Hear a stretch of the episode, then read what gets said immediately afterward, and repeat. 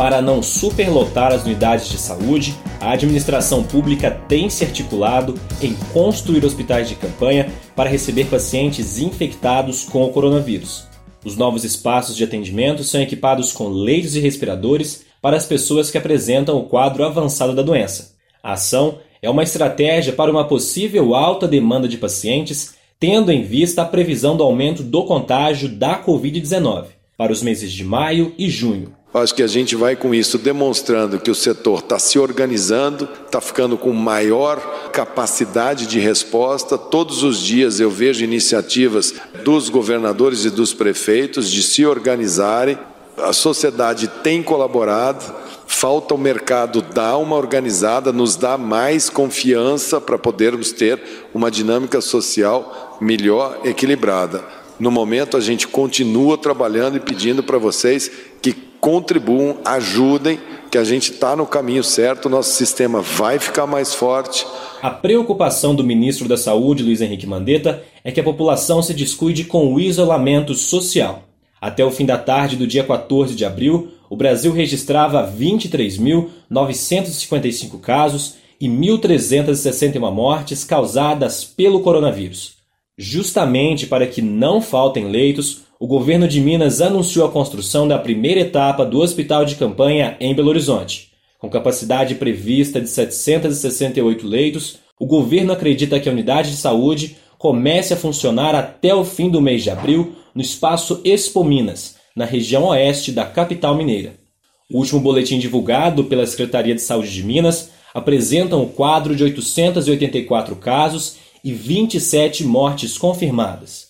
Em Ouro Preto, o hospital de campanha foi inaugurado dia 13 de abril, com 50 leitos para pacientes classificados como moderado ou grave.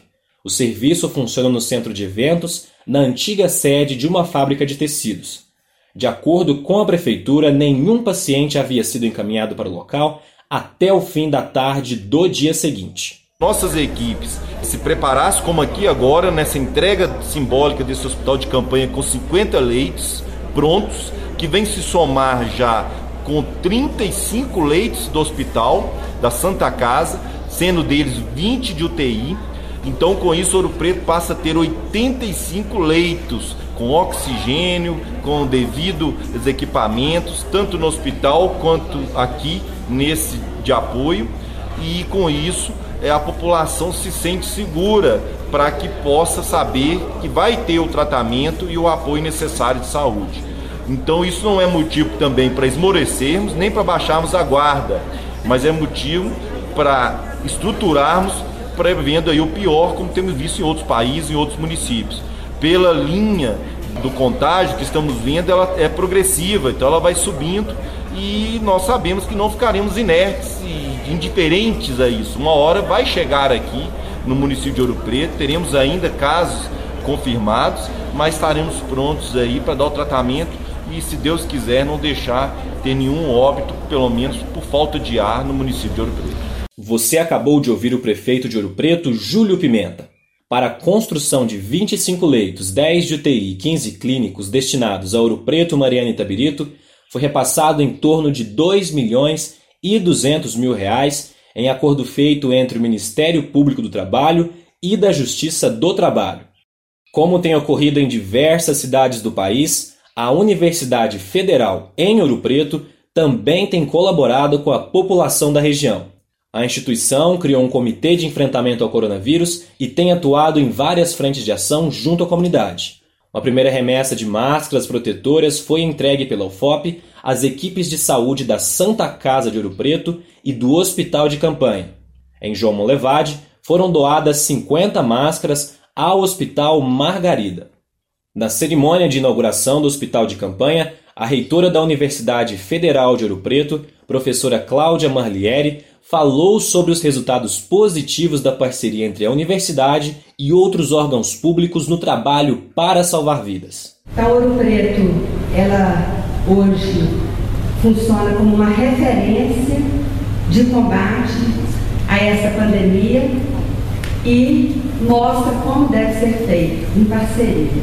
Eu acho que hoje o país passa por dificuldades tanto econômicas como políticas e as instituições carecem de, várias, de vários recursos, de pessoal, e somente essa parceria das instituições é que consegue fazer um trabalho como este. Além das máscaras de proteção, em outros setores, pesquisadores da UFOP também participam da ação colaborativa. Membros do Núcleo de Pesquisas em Ciências Biológicas doaram equipamentos de proteção individual dos laboratórios para o posto de saúde do bairro Santa Cruz, em Ouro Preto. Álcool, luvas, toucas e jalecos descartáveis foram alguns dos materiais arrecadados para a unidade de atendimento. No combate ao coronavírus, o isolamento social é o único e o melhor remédio que temos neste momento. Fique em casa, eu estou em casa. De Araxá, para a Rádio FOP Educativa, repórter Alexandre.